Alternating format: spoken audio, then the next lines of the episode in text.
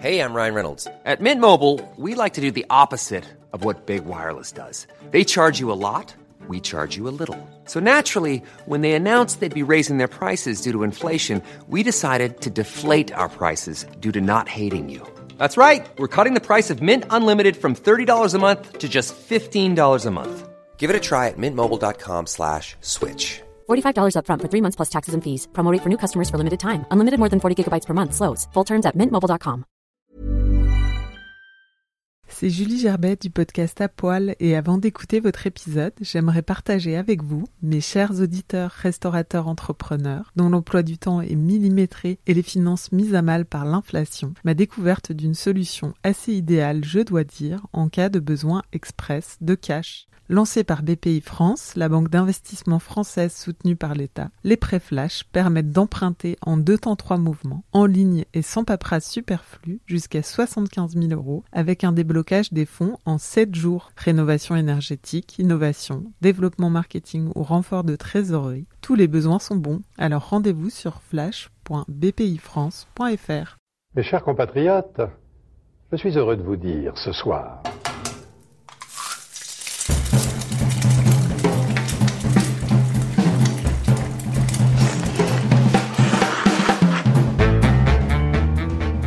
Bonjour et bienvenue dans À Poil, le podcast qui m'a nu les chefs. Je suis Julie Gerbet, la créatrice et hôte de ce podcast, et aujourd'hui j'ai le plaisir d'interviewer Florent Laden. Quand j'ai commencé à cuisiner à 18 ans, le terroir n'était pas aussi euh, dynamique. Il n'y avait pas autant de petits, euh, de petits agriculteurs qui commençaient. Il n'y avait pas cette nouvelle génération qui, se réemparait d'un terroir et de façon de faire un peu plus, un peu moins technologique, mais un peu plus ancestrale, un peu plus euh, ancrée et pleine de sens. Euh, moi, j'avais pas le bagage technique pour ne faire que ça. Il a fallu que je me tourne vers euh, vers la pâtisserie, vers la cuisine japonaise, vers tous ces trucs-là pour euh, pour me rendre compte qu'en fait, celle qui la cuisine qui faisait, qui me plaisait, que je savais faire, c'était la cuisine la cuisine flamande. Donc ça a été un process qui a été très long. Il s'est écoulé une dizaine d'années, je pense, avant de pouvoir le faire. Et puis le 100% local, c'est arrivé avec le sel. Il nous manquait le sel, en fait. Et le sel est arrivé il y a pas très longtemps, hein, c'est il y a deux ans, trois ans. Il faut être, euh, il faut être honnête avec les gens et, euh, et si on dit qu'on travaille des produits locaux, si on communique sur le fait de travailler des produits locaux, on, on claque pas des agrumes partout et on claque pas des épices et du, et du chocolat parce que tu fais ce que tu veux chez toi. Mais n'utilise pas ce terme, ne galvaude pas ce terme parce qu'il est tendance. C'est bien plus qu'une tendance, c'est une, une vision, c'est un truc qui est très différent. C'est écologiquement c'est énorme, économiquement c'est énorme, humainement, socialement c'est énorme. Vous le savez sans doute, Florent Laden est le chef de file de la nouvelle cuisine flamande française à la tête de trois restaurants à Lille et dans les environs. L'auberge du Vermont, Bloompot et Birbic. Et je vais faire court car l'interview est longue et j'ai juste envie de vous dire que ce genre d'entretien est la raison même de l'existence de ce podcast. Avec Florent, nous avons donc beaucoup parlé de cohérence et d'alignement, de contraintes et de rapport au feu. N'oubliez pas le partenariat avec Elle à table continue sur le site L.fr où chaque nouvel épisode est disponible en avant-première 48 heures avant sa sortie sur les plateformes habituelles. Et maintenant, bonne écoute. Bonjour Florent. Bonjour. Ça fait un an que les restaurants sont quasiment à, l'arrêt et là vous, vous reprenez aujourd'hui même la, la, vente à emporter et la livraison chez Birbuck, Blomeke. Tu te sens comment? Je me sens super excité. J'ai pas peur, je suis pas stressé parce qu'on a fait des choses beaucoup plus stressantes et effrayantes que ça. Je suis super excité parce qu'en fait c'est euh, c'est c'est pas mal de mois de de réflexion, de, de cogitation qui se concrétise aujourd'hui et ça c'est chouette. Et le défi de la livraison, de la vente à emporter, ça a été euh, difficile à relever? On, on a retourné le problème dans tous les sens. Euh, nous, dans notre travail, hein, euh, on essaie de donner du sens, justement on essaie d'avoir euh, des valeurs, d'avoir une éthique. Ça va bien plus au-delà de, du fait de travailler que des produits locaux, ça on comprend facilement, que des produits locaux écologiquement, économiquement, socialement, c'est important pour une campagne. Mais, euh, mais humainement, on veut aussi être, euh, être bon, et même si on est dans la restauration. et par rapport à la livraison, ouais, on On a rencontré hein, tous les, Tous toutes les les, grandes plateformes, euh, euh, on les a tous rencontrés. On a rencontré les petits, qui le font aussi euh, de façon euh, plus éthique. Mais, euh, mais dans un souci de cohérence, nous, on voulait déjà, dans un premier temps, se couper de la perfusion financière qu'on reçoit de l'État français. Euh, et c'est une très bonne chose. On a beaucoup de chance d'être en France aujourd'hui. Si on était en Belgique, ce serait pas du tout la même chose. Moi, je parle de la Belgique parce que la Belgique, c'est à 100 mètres de ma maison, même pas, c'est à 2 mètres de ma maison. Et j'ai plein de restaurateurs belges. Euh, je peux comparer vraiment les deux. On a beaucoup de chance d'être en France. Mais euh, voilà, je voulais mettre, remettre mon équipe au boulot, toute mon équipe au boulot, les serveurs qui effectueront les livraisons par eux-mêmes, parce que euh, j'ai rien contre les livreurs des grandes plateformes, mais euh, j'ai pas mal de choses contre les grandes plateformes. Et euh, c'est sûr que le choix qu'on a fait là fait que, en termes de chiffre d'affaires, on n'égalera jamais ce qu'on aurait pu faire avec, euh, avec les gros. Mais, euh, mais là, on reste chez nous, on contrôle tout de A à Z. Et, tout le travail qu'on fait en amont sur le sourcing des produits, sur la biodynamie, sur le bio, sur tout ça, aurait eu beaucoup moins d'effet, d'impact et de sens si, si finalement c'était livré par un mec avec une caisse bleue ou avec une caisse noire. quoi. Voilà, c'est tes, tes livreurs qui vont pouvoir expliquer potentiellement aux clients. Enfin, en tout cas, tu, tu gardes le contrôle aussi de ta clientèle. C'est ça. Euh, De, de A à Z, on garde le contrôle ouais. de tout. Euh, on, est, euh, on est dans nos valeurs, on est aligné. Et, et au final, cette, rien, ce, ce fait d'être aligné, ce, ce bonheur que ça procure, fait que, fait que c'est sûr qu'à court terme, euh, je, me répète, mais je suis chef d'entreprise, hein, à court terme, financièrement parlant, c'est une moins bonne opération. Mais à long terme, non. Parce que euh, déjà, et puis rien que moi par rapport à moi-même, quoi. Vraiment, pendant un mois, j'ai tout retourné. C'était pas une question de 20% chez l'un, 22% Mhm. chez l'autre, qui sont devenus 14% maintenant parce que les mecs veulent absolument qu'on bosse chez eux maintenant. Mais euh, c'est pas c'est pas qu'une question de pognon, c'est pas que ça. C'est juste que c'est juste que vraiment, ça me faisait, ça me retournait un peu le ventre euh, de de voir des, des sachets Beerbug dans ces dans ces malles euh, bleus ou noirs. Je me répète encore une fois, désolé, mais euh, ouais, j'ai besoin d'être aligné. Il y a ce qu'on fait, notre travail, et il y a pourquoi on le fait aussi. Et le pourquoi. alors, il faut pas que ça devienne une obsession, mais quand il devient aussi important que ce que tu fais, euh, tu peux pas te permettre de de, de, de- de faire ça. Et j'avais pas envie de sortir le le, fameux couplet euh, la fin justifie les moyens, etc. Je voulais essayer autrement. C'était possible uniquement si euh, les Lillois étaient au rendez-vous. Et une fois de plus, les Lillois sont au rendez-vous. Alors je sais pas s'ils sont tous au rendez-vous parce qu'ils partagent ces valeurs-là. Peut-être que le lendemain ils vont se faire livrer et par par une plateforme. Et c'est pas grave, chacun fait ce qu'il veut. Mais au moins une fois dans la semaine, ils peuvent le faire chez nous et ils le font et c'est génial quoi. Et vous avez déjà essayé, euh, essayé ça au Bloompot Au Bloompot, on le fait pas en livraison. Non, Au Bloompot, on le fait Ouais. juste en à emporter, en, emporter, tête- en ouais. takeaway. Oui, Et ça là, fonctionne. c'est- C'est le baptême Ouais. du feu aujourd'hui. C'est le baptême du feu. Euh, T'as voulu, enfin, quand je disais, euh, est-ce que le défi euh, de, la, de la vente a emporté aussi de la livraison Donc il y a ce, ce, cet aspect, li- enfin livraison effectivement, mais il y a Mhm. aussi l'aspect réflexion, comment tu tu transposes ta cuisine en, en vente à emporter. Ici, t'as voulu imaginer une expérience façon plateau télé à déguster depuis son canapé, avec des plats très comfort food qui remettent au goût du jour des plats du terroir, comme la flamiche plutôt que la pizza, le Mm. Welsh euh, plutôt que le mac and cheese ou le shawarma de betterave. Euh, tu l'aimes toujours autant ton terroir?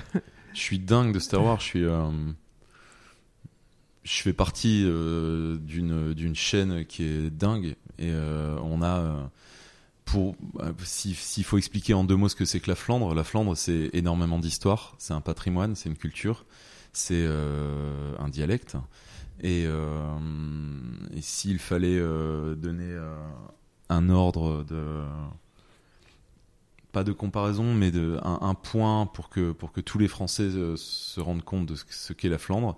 C'est un peu comme euh, identitairement identitairement parlant, c'est un peu comme la Bretagne, comme la Corse, comme euh, Le Pays Basque. comme le Pays Basque, comme le Jura, comme la Savoie. C'est voilà, c'est des terroirs, c'est des terroirs qui n'ont pas forcément toujours été français. Euh, c'est des endroits où il est aussi important d'être euh, de ce terroir, de ce territoire que d'être français. Et euh, sans que ce soit euh, je suis pas indépendantiste flamand du tout hein. je, je, suis très je suis conscient de la de, de la chance qu'on a d'être en France euh, je suis je suis très content surtout mais, en ce mais voilà. moment comme tu ouais disais surtout en ce moment hein, c'est vrai mais euh, mais voilà on est on est vraiment attaché à nos à nos racines et moi je suis vraiment ancré dans ce dans ce sur ce territoire quoi T'as toujours eu envie de, de, rester ici, de le défendre. C'est quelque chose qui était là depuis ton enfance? J'ai toujours été, euh, j'ai toujours été fier de venir euh, de la Flandre. Euh, quand il y a eu ce truc, de, ce, ce raz-de-marée euh, ch'ti euh, qui arrivait sur le nord, où d'un coup tout le monde a connu un peu le nord, le ch'ti, etc. Je, j'ai rien contre les ch'tis, mais j'ai toujours dit moi je suis pas ch'ti, je suis flamand. Je me suis rendu compte de cet attachement quand, j'ai, quand je suis parti à Paris faire le tournage de, de Top Chef finalement. Euh, ce qui est sûr, est-ce que j'ai toujours voulu rester en Flandre? Je sais pas. Ce qui est sûr, c'est que j'ai jamais cherché à aller faire d'études à Lille ou à Paris. Euh, j'ai jamais cherché à aller bosser euh, ailleurs. Est-ce que je resterai là toute ma vie? Je sais pas non plus. En tout cas, ici c'est ma maison et j'ai pas trouvé d'autres maisons ailleurs pour l'instant. Euh, surtout, enfin, j'imagine que quand t'étais petit, enfin, je suis comme je suis du Jura, je peux me je peux permettre Ah, cool. faire des comparaisons, sans doute. Euh, où je sais que chez moi, c'était pas très sexy à, à l'époque, euh, et, et tu vois, il y a aussi un retour euh, aujourd'hui. Enfin, Mhm. aujourd'hui, c'est facile, euh, je pense, pour nous de dire euh, que euh, on est euh, fier et d'appartenir à une région euh, un Mhm. peu qui a, qui a une image un, un peu forte et, et c'est c'est devenu cool tu vois de, de retourner à la campagne mais mais euh, voilà enfin dans cette histoire euh, de de remettre au goût du jour la, la cuisine euh, ancestrale d'un d'un terroir voilà, est-ce que c'était, euh, ça a été un, un long cheminement, enfin, ou, enfin, tu dis que tu as toujours été attaché, mais est-ce que tu vois cette cuisine et c'est, enfin, t'avais euh, déjà enfant, enfin, est-ce qu'il y a eu une phase de rejet ou et que tu t'es réa- tu te l'es réapproprié, euh, tu vois, euh, dans les restos étoilés, euh, il y a 20 ans, c'était pas du tout, Il y a 10 ans. ou même il y a 10 ans, Même encore aujourd'hui parfois. même parfois aujourd'hui, tu Non, vois, tout le monde faisait comme, du foie gras et ouais. peu importe Tout où t'étais. en donc, euh, oui. Mais un peu comme un peu comme j'ai dû aller à Paris pour me rendre compte à quel point Ouais. c'était cool chez moi. J'ai dû euh, j'ai dû tenter de faire tout sauf du flamand pour me rendre compte qu'en fait euh, tout ce que j'étais c'était flamand. Tout ce que tout ce que j'ai mangé quand j'étais petit et, et toute mon histoire finalement était flamande. Euh, j'ai j'ai fait un- j'ai fait des j'ai fait moi aussi du foie gras, j'ai fait moi aussi des carpaccio euh, de Saint-Jacques euh, en mettant des algues nouvelles, des trucs. euh, voilà, je l'ai pas fait longtemps parce que je me suis vite rendu compte que déjà c'était pas fou. Enfin moi je, je trouvais pas ça dingue, je savais pas le faire. Et euh, en plus il y avait peu de sens à venir manger à Boskep, à avoir une vue sur la campagne, à avoir être au, au cœur d'un paysage flamand et à manger et à manger de la cuisine d'inspiration japonaise ou du foie gras du sud-ouest quoi. Tu vas pas sur le vieux port à Marseille pour manger une choucroute, bah là c'est pareil quoi. Et euh, je me suis rendu compte qu'on avait tout ce qu'il fallait chez nous. Et euh, ouais, cette image de, campagne euh, qui devient cool aujourd'hui, qui l'était pas euh, aujourd'hui, qui l'était pas hier, pardon. Ça me fait penser à une anecdote qui m'avait. euh, c'est la première fois que je vais euh, à Paris pour une réception d'un guide, je sais même plus lequel. C'est pas, c'est anecdotique ça. Mais euh, j'ai la chance de croiser euh, Joël Robuchon, donc pour moi c'est un truc de dingue. Je le voyais à la télé quand j'étais petit euh, avec ma grand-mère. Et il vient me voir, il me félicite parce qu'on avait reçu un, prix, je sais plus lequel non plus. Et, et il me dit donc vous êtes d'où Je dis bah, je suis du nord de la France. Il dit ah ça doit pas être évident. Je dis mais pourquoi? Il dit bah ça reste une région sinistrée. Je dis bah écoutez je vous invite à venir dans le nord de la France et vous verrez à quel point euh, c'est vraiment pas ce que vous pensez. Mais euh, c'est bien. Alors je lui ai pas dit, mais euh, c'est entre nous.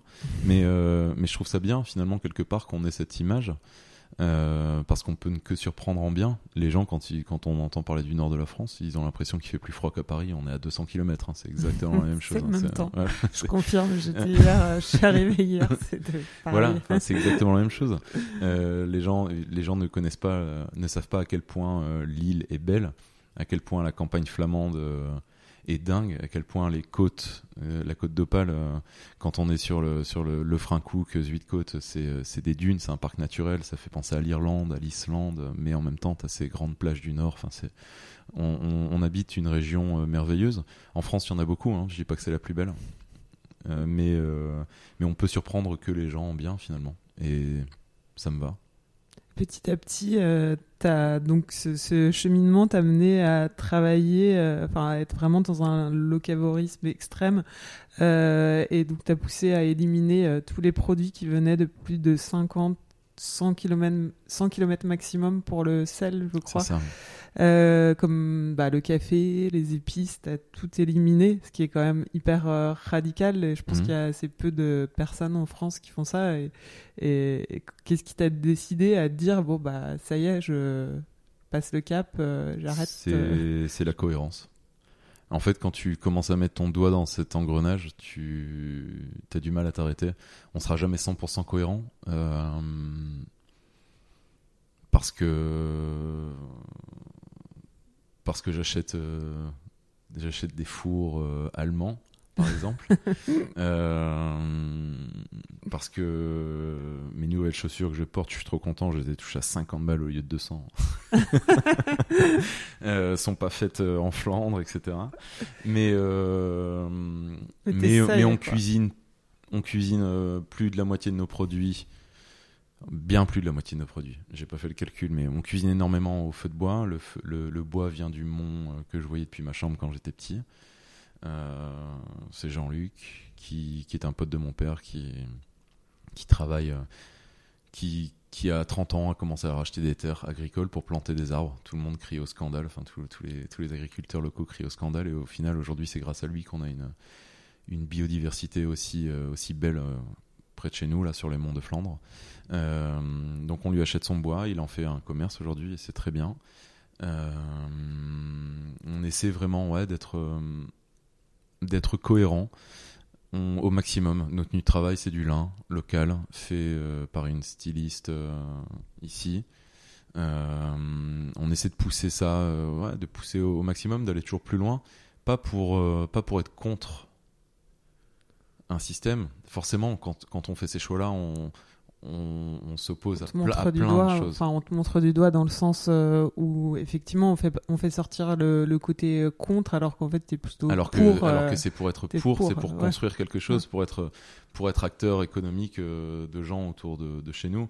Moi, on arrive à me dire, euh, ouais, mais Flo, euh, c'est bien, tu t'achètes pas de chocolat, mais euh, mais les gens euh, qui, qui travaillent dans les plantations de cacao, euh, tu les fais pas vivre. Et ouais, parce qu'en fait, ces gens-là, ils, ils vivent pas, ils survivent, ils gagnent Mm. quelques centimes par jour. Ils sont. euh, ouais, Il y avait eu un super euh, documentaire sur euh, envoyé spécial sur le sur le chocolat en Côte d'Ivoire que j'invite tout le monde à regarder. Encore une fois, je suis pas contre le chocolat, je suis contre l'exploitation humaine, je suis contre je suis contre l'exploitation de la nature parce que les mecs utilisent des, sans protection des produits chimiques qui sont interdits depuis les années 80 en France. Enfin, c'est euh, T'as choisi de, de, de soutenir aussi un écosystème euh, qui est proche de chez toi. Ouais, et, je peux, qui- et je mets un visage, un nom, une Ouais. a- même pas une anecdote, sans anecdote, euh, sans souvenir de bringue sur chacun des produits qu'on a, même euh, même le bois, quoi, tu vois. Donc euh, c'est ça, voilà, ça fait sens. J'ai pas hum, j'ai pas fait ces choix-là euh, encore une fois pour être contre ceux qui le font. C'est juste un souci de cohérence. Euh, tu sais le, le le produit qui a été le plus difficile à enlever Le chez café moi Non. Non Le café, en fait, je l'ai fait après. Le produit qui était le plus difficile à enlever, ça a été le Coca. Le Coca-Cola. Euh, parce que j'ai fait ça il y a 15 ans.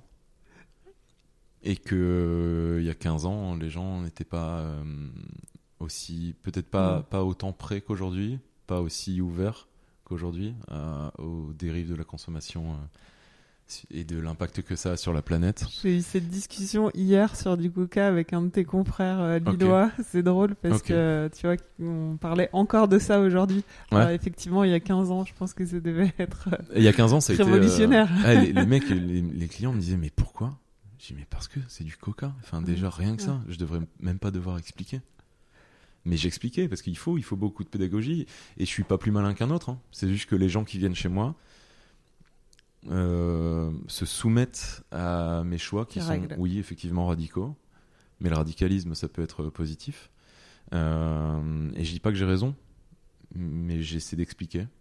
Et aujourd'hui, on a la chance euh, d'avoir d'avoir une clientèle qui qui est qui est ouverte d'esprit. Et puis ceux qui le sont moins, c'est pas grave. Ceux qui sont moins ouverts et qui sont habitués à boire du coca et à avoir 300 grammes de viande à l'assiette, ce qui importe, c'est qu'ils soient contents de ce qu'ils ont mangé, même s'ils n'ont pas eu 300 grammes de viande.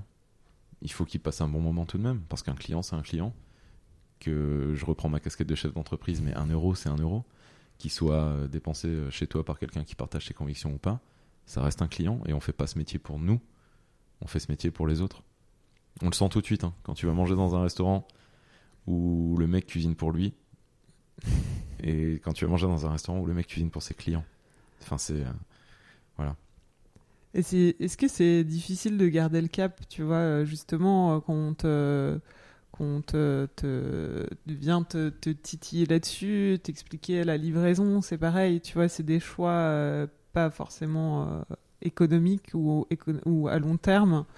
Euh, tu vois, t'es quand même obligé de d'avoir une force de caractère qui fait que Ah, le flamand est têtu. Est-ce que c'est difficile? Non. Euh, là, je te cache pas que par rapport, euh, le, mon dernier, euh, ma dernière grosse réflexion avec, euh, enfin, je dis ma, mais c'est mon équipe, hein, c'est avec mes gars parce que tout seul, tu fais rien du tout. Aujourd'hui, il y a trois restaurants, on est 45.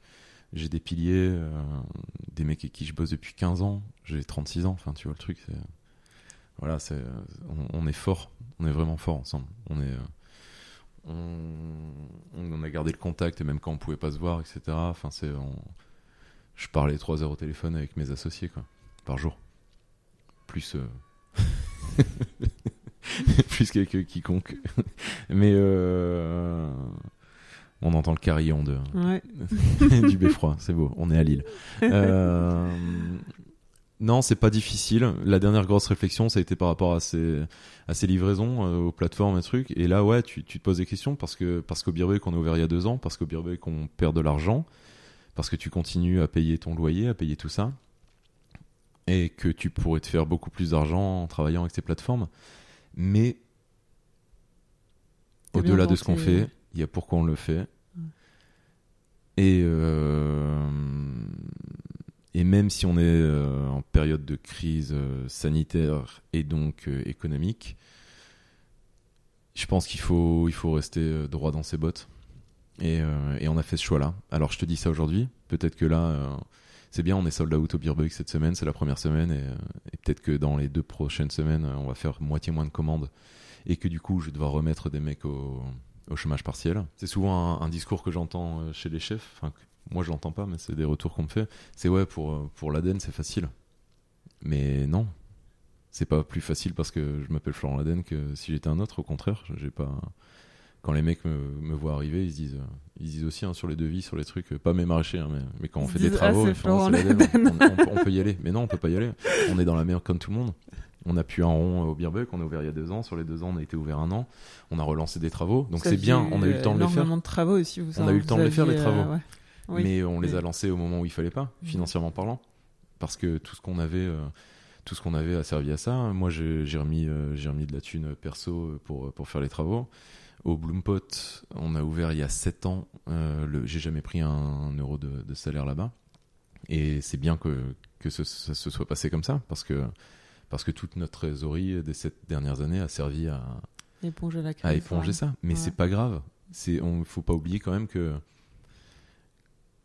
Alors c'est, c'est un peu contradictoire, mais c'est, pas. euh, je suis loin de vivre dans le luxe. hein. Moi, je gagne 1480 euros par mois. euh, j'ai le salaire le plus bas de, De- de- de tous toute les employés. l'équipe. Euh, je suis vraiment loin de, vivre, de vivre dans le luxe. hein. Je loue, je loue euh, un appart, un truc, euh, voilà. Je- Mais euh, mais quelque part, c'est que de l'argent. On parle d'une pandémie où il y a quand même plus de 2 millions de personnes qui sont mortes. Donc il faut aussi relativiser ça. Encore une fois, en France, aujourd'hui, on est aidé. Est-ce que c'est suffisant ou pas? C'est pas le, c'est pas le débat. On est, on est aidé. On est bien aidé. C'est pas un cadeau. On est sous perfusion. hein. Quand tu vas chez le médecin, Mm. quand tu vas à l'hôpital, il t'aide parce que tu es Mm. malade. Tu le payes quand même. On le payera plus tard. On le payera plus tard. C'est pas un cadeau. Mais on est tout de même aidé. Ça nous permet de traverser à peu près cette crise. Ouais. Et cette, euh, enfin pour revenir sur les sur ce choix euh, de travailler avec des produits euh, 100% locaux, est-ce que, euh, enfin ça, ça donne forcément des limites et est-ce que ça stimule ta créativité aussi? Ça booste la créativité parce que t'as pas le choix. Si tu veux faire autre chose que de la carbonate flamande et, euh, des frites, euh, t'es obligé. Déjà, j'ai jamais eu trop de problèmes avec la créativité. Et, euh, en fait, ce qui, a fait la force de la cuisine, que- qu'elle soit française ou asiatique, en tout cas internationale, c'est que tout est toujours né de contraintes. Moi, les meilleurs produits que j'ai mangés, je te parle de produits, pas forcément de cuisine, mais les meilleurs produits que j'ai mangés, c'était à Moscou. J'ai mangé une pomme comme jamais j'ai mangé, et elle était euh, fermentée depuis 5 mois. Et pourquoi ils fermentent aussi bien là-bas? Ça, ça vient de la, con- de la contrainte, parce qu'ils ont des hivers rudes, longs, et qu'il fallait, qu'il faut bien, Faut garder, euh, il faut euh, garder, il faut conserver ouais. les produits. Nous, euh, le choix qu'on a fait, on peut, on peut dire que c'est une contrainte. Moi, je préfère utiliser le terme de cadre parce que, parce que si tu dis à un chef qui débarque chez toi, euh, si tu le présentes comme une contrainte, sachant que le mec il vient de je sais pas où, de, de grands restaurants, pour, pour, pour les mecs qui viennent de très grandes boîtes, des meilleurs chefs français, des groupes euh, Ducasse, etc. Quand ils viennent chez moi, ils passent dans la machine à laver, quoi, parce que Tu déconstruis euh, ce qui a été. euh, ouais, mais c'est aussi pour ça qu'ils viennent. Mais Oui. tu sais que les Ouais. deux premiers mois pour eux c'est chaud, quoi. Ça- Ouais.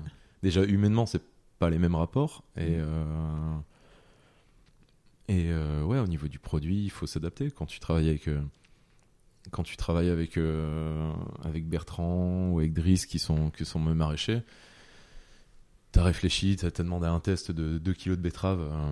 tu les as eues, elles étaient toutes, toutes belles, petites, etc. Quand t'en commandes euh, 70, t'en auras des grosses aussi. Et, et les mecs font pas ça pour t'embêter. C'est juste que c'est comme ça dans la, nature. Donc t'oublies ton histoire de calibrage, t'oublies tout ça. Euh, t'oublies aussi que c'est pas euh, c'est pas un grossiste qui vient te livrer. C'est un maraîcher qui prend son camion, qui vient te livrer. Donc euh, s'il t'a dit 9h, il peut peut-être aussi être 9h45. Parce que, et c'est encore une fois, il s'amuse pas. Il a pu arriver plein de trucs. Si, si les, les betteraves qu'il a dû tirer le matin à 6h euh, étaient dans sur une parcelle où la terre est un peu plus argileuse, un peu plus collante, ça prend plus de temps. Si- S'il a eu un problème sur la route, voilà, même si c'est qu'à 10 km. Donc, euh, donc c'est des, voilà, c'est un, c'est un, c'est un cadre plus qu'une contrainte à mes yeux, mais c'est surtout euh, beaucoup moins de confort. Mais Une fois le que tu confort, le sais, tu, euh, ouais, le confort, c'est bien sur le coup. À moyen terme, long terme, c'est pas forcément cool parce que tu te remets pas en question. C'était une évidence de reprendre la- cette auberge, grange auberge euh, qui fut un temps crêperie et même discothèque Ouais. que ton grand-père a acheté en 81 ou 82. C'était c'était pas une évidence, c'était un c'était un choix de cœur. Euh, moi, au moment où euh, où j'ai été appelé par Top Chef, financièrement parlant, c'était chaud Tu étais déjà à la tête de, De la l'auberge cuisine. Ouais, de la Ouais. cuisine. ouais. de la cuisine. Euh, financièrement parlant, on était dans une période euh, vraiment tendue. Euh, on s'était tapé le, une crise économique fin des années 2000. euh, et aussi, on était, on était encore sur, sur les bases de travail qui avaient été établies 20 ans auparavant. Donc, on s'était pas renouvelé. Et on avait eu. Quand, mes parents avaient commencé l'auberge, le côté estaminet, etc., il n'y en avait presque pas. Que ce soit France ou Belgique, euh, on a fait partie des, des dix premiers, je pense. Maintenant, aujourd'hui, il doit en avoir une centaine avec un rayon kilométrique de, je sais pas, 25 km. Donc il y a eu plus de concurrence. Nous, on s'était pas forcément euh, posé euh, de questions. Et, voilà, mais, quand mon père m'a dit qu'il voulait vendre l'auberge, qu'il pensait à vendre l'auberge, je, je lui ai demandé carte blanche pendant un, un an, si possible. Pour, parce que j'avais une vision de ce qu'on pouvait faire là. Et il m'a dit qu'au niveau trésor, il- on pouvait tenir 5 mois, mais il m'a dit vas-y, essaye 5 mois et on en reparle dans 5 mois. Ça a marché. Ça a marché. ça a marché. ouais, ça, ça a marché, ça marche encore c'est bien. cool. De toute façon, je pense que quand tu mens pas aux gens, Non, mais 5 mois, c'est quand tu, quand racontes que- une histoire qui Ouais. Elle, pour le coup, est vraiment évidente. Ouais. Quand tu viens manger à l'auberge, t'as quelques piliers de briques et des baies vitrées partout, et t'es sur un mont qui est à 80 mètres de hauteur, mais tout le reste est plat. Donc, euh, Ouais. donc t'as une vue de dingue, tu vois à, à 60 bornes. T'as la Flandre sous tes yeux. L'histoire était là, en fait. Hein. J'ai pas dû chercher à raconter une histoire. euh, je sais pas, c'est- ouais, la cuisine de ma grand-mère, parce que j'ai passé beaucoup de temps avec ma grand-mère quand j'étais petit, etc. Donc je fais que des plats de ma grand-mère visiter. Non, c'est pas ça. C'est, euh, je fais de la cuisine flamande et le, la cuisine, la vraie cuisine flamande, c'est la cuisine de produits flamands. Tu te voyais, tu te voyais chef déjà enfant? Non. Tu voulais faire quoi? Je voulais faire tout sauf euh, ce que mes parents faisaient parce que c'était un métier vachement ingrat. C'est un métier vachement ingrat. Euh, parce que quand t'es fils de restaurateur, Tu veux pas du tout vois, être euh, restaurateur. tu, non, tu vois les mauvais côtés Ouais. du métier parce que, parce que Tu les voyais pas Parce que tu, enfin, c'est Ouais. même pas que tu te les vois, c'est que tu te les prends dans la gueule tout quotidiennement. Mais, euh, mais au final, euh, enfin, j'ai fait ce choix parce que parce que j'ai été confronté à la vie, euh, à la vie euh, quotidienne de l'auberge. Alors, j'ai toujours été passionné par l'auberge, et je pense que tout vient de là. Tout vient de mon amour pour l'auberge. Euh, C'est ça qui t'a donné envie de bah, d'être chef. Enfin, c'est, c'est- Ouais, si mon père avait été charpentier à l'auberge, je serais peut-être devenu charpentier. Alors j'aurais certainement été piètre charpentier, mais, mais j'ai toujours été passionné par l'auberge et puis euh, quoi, la réception des gens ou l'auberge Non, l'auberge. euh, le, le lieu, le lieu. l'énergie qu'on a là, Ouais. l'histoire, le truc, tous les souvenirs que j'ai là. Et euh, moi, mon année terminale littéraire, je l'ai passée en candidat libre, suite à quelques différends avec l'éducation nationale. Au bout d'un mois, j'ai démissionné de mon lycée. Euh, J'en profite pour faire un petit, un petit coucou à mon ancien, mon ancien directeur. Et en fait, j'ai passé donc euh, cette année en candidat libre à bosser dans ma chambre et puis mes journées de cours euh, se résumaient à 2h30 par jour. Et le reste du temps, j'avais un deal avec mon père, c'est qu'il fallait que je l'aide. Que je l'aide euh, au, au boulot. Quoi. Et j'ai vu ce qu'était le, le travail quotidien à l'auberge. Je connaissais, hein, je faisais la plonge quand j'étais petit, je faisais le service après. Parce que au moins j'étais en cuisine, au plus les gars étaient, euh, étaient, pro- étaient productifs aussi, parce que je passais mon temps à faire le con avec l'équipe. Je les voyais comme, comme si c'était mes grands cousins, et, comme si c'était mes cousins, quoi. Ils étaient plus âgés que moi. D'ailleurs, la plupart étaient mes cousins, mais, mais du coup, ouais, c'était, pour moi, c'était une cousinade, on faisait les cons, et voilà. Et, euh, et finalement, j'ai vu ce qu'était le, le travail quotidien à l'auberge, et, euh, et euh, au- est venu se greffer à l'amour que j'avais pour cet endroit, l'amour de ce travail, en fait. Du travail en équipe, euh, de tout ça, j'ai trouvé ça génial. J'ai toujours tout fait par équipe. Moi, j'ai fait de la musique, j'ai fait du rugby, euh, maintenant de la cuisine. Sport toujours- d'équipe. Voilà, c'est ça, c'est un sport d'équipe.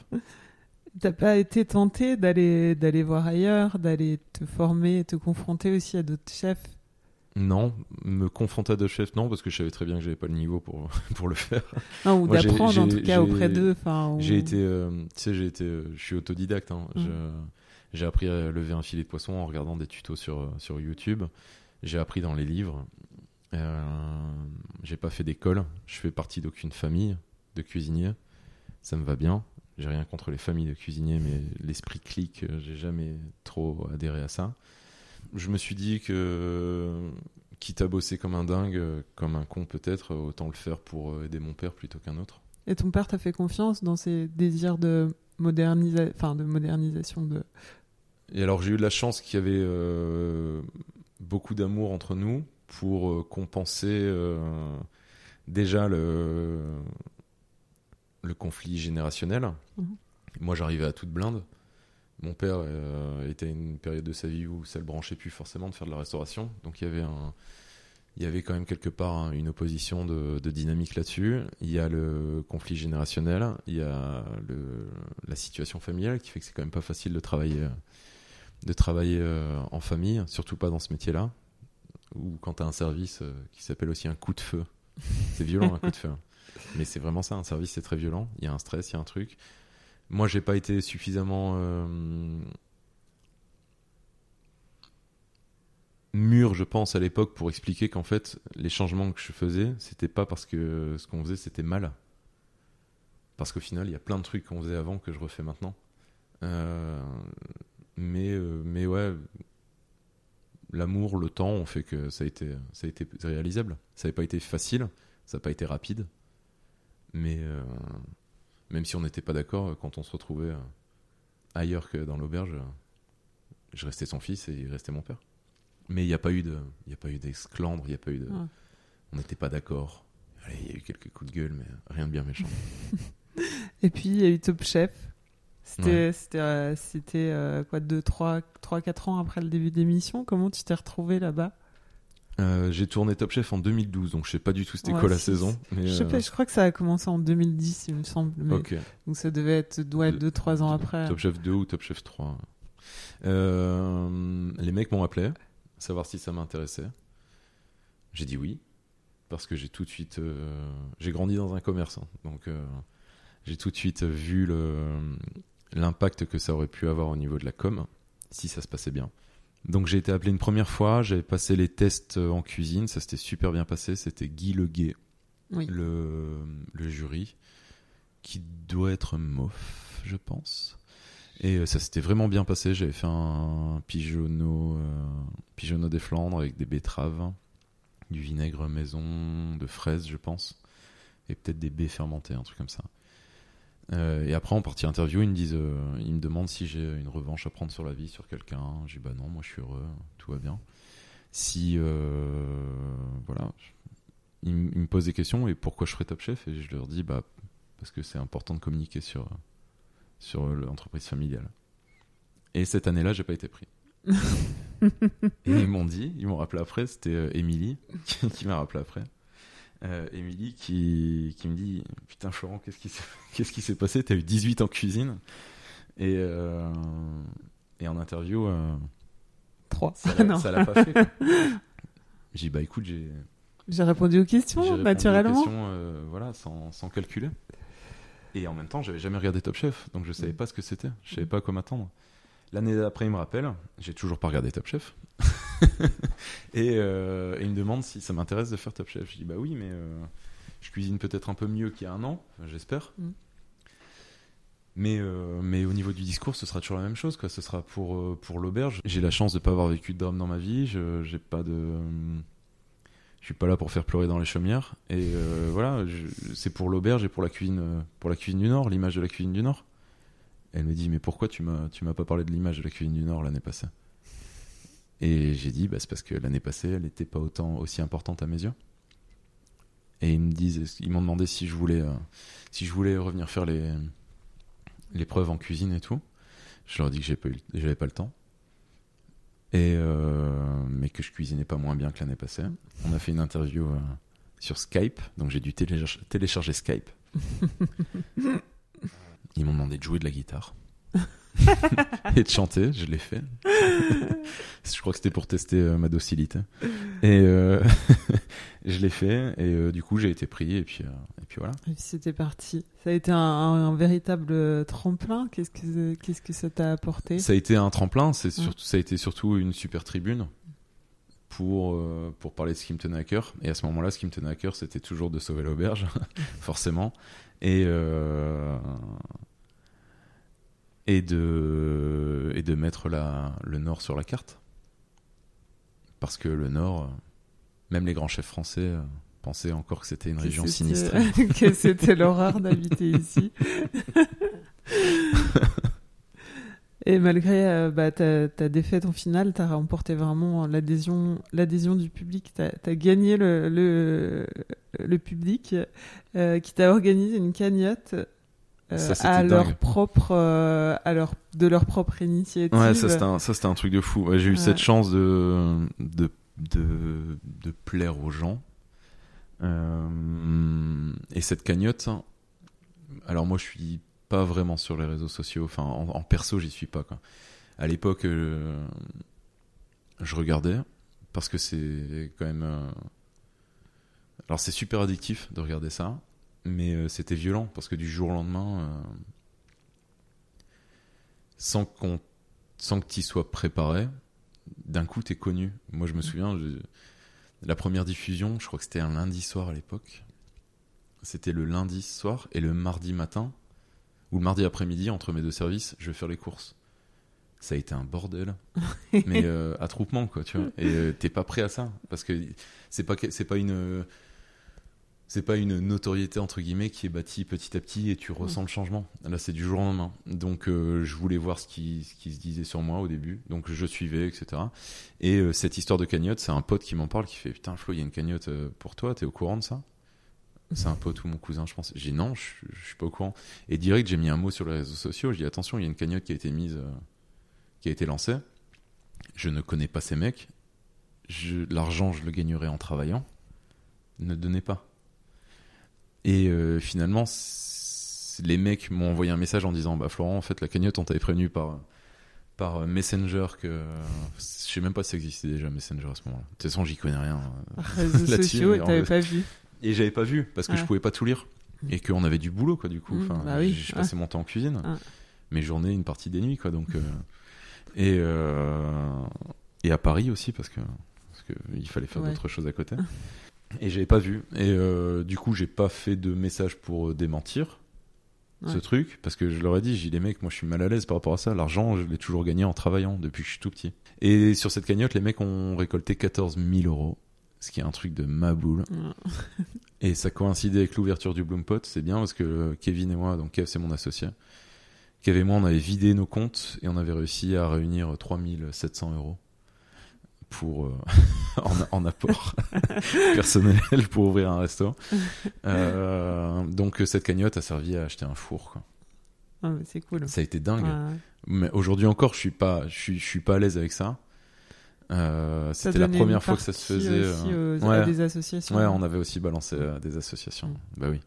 Bah ouais. Et euh, parce que je suis pas à l'aise avec ça, je l'étais pas à l'époque, Ouais. je le suis toujours pas. Mm. Moi, j'ai voilà, j'ai grandi dans ces, dans la valeur du travail et, euh, et l'argent, ça tombe pas du ciel. En tout cas, dans notre famille, c'est jamais tombé Mm. du ciel. Donc euh, Un petit peu. là, pour le coup, ouais, il y a 14 000 euros qui sont tombés du ciel et encore merci aux gens qui ont Ouais. donné. Je suis, il y a des clients qui me disent ah j'ai donné et tout. Du coup, bah, quand c'est comme ça, on boit un coup.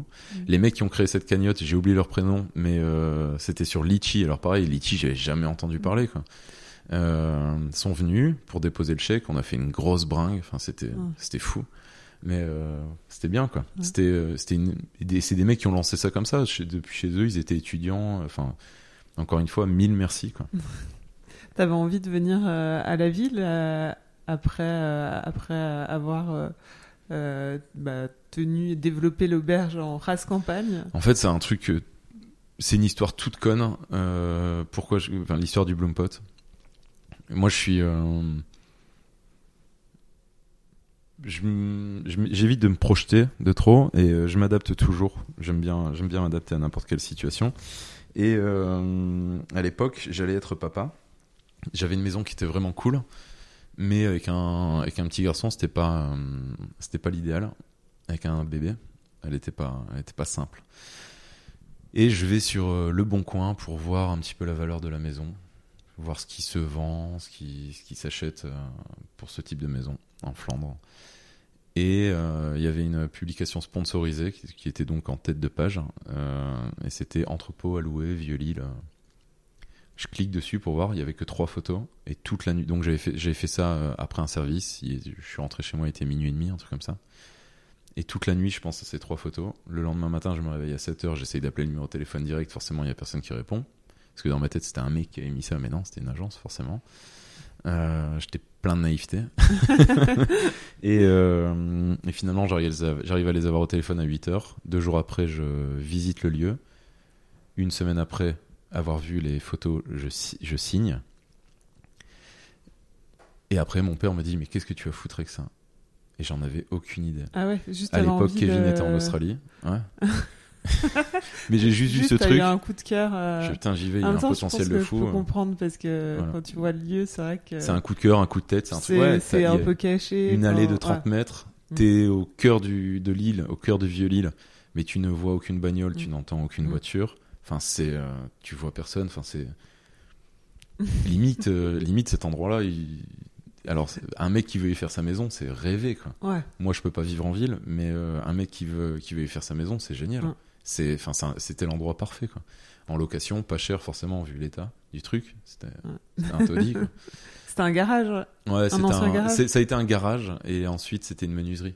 Donc c'était un atelier. Ouais, non, mais trop bien. Enfin, voilà. Si t'aimes ce genre d'endroit, Voilà. euh, le Avec, euh, avec des briques, Ah. des pierres, des pavés Ah. qui te racontent une histoire. Il y a une cour aussi. euh, en ça. tout cas, il y a de la lumière. Je sais. Ouais, ouais. Il y a, il y a de la euh, lumière. On a travaillé sur la lumière zénitale aussi parce que forcément c'est un atelier, donc il était euh, enclavé dans des bâtiments plus hauts. Mais euh, ouais, c'est un endroit dingue, quoi. Et donc, euh, ouais, je me retrouve à ouvrir un truc. euh, Kevin revient plus rapidement que prévu euh, d'Australie. Il devait rester un an ou deux. Il revient au bout de sept mois. Un truc genre euh, pff, deux semaines après que j'ai signé, quoi. Il me dit, je sais pas ce que je vais faire. Je dis, bah écoute, j'ai peut-être une idée.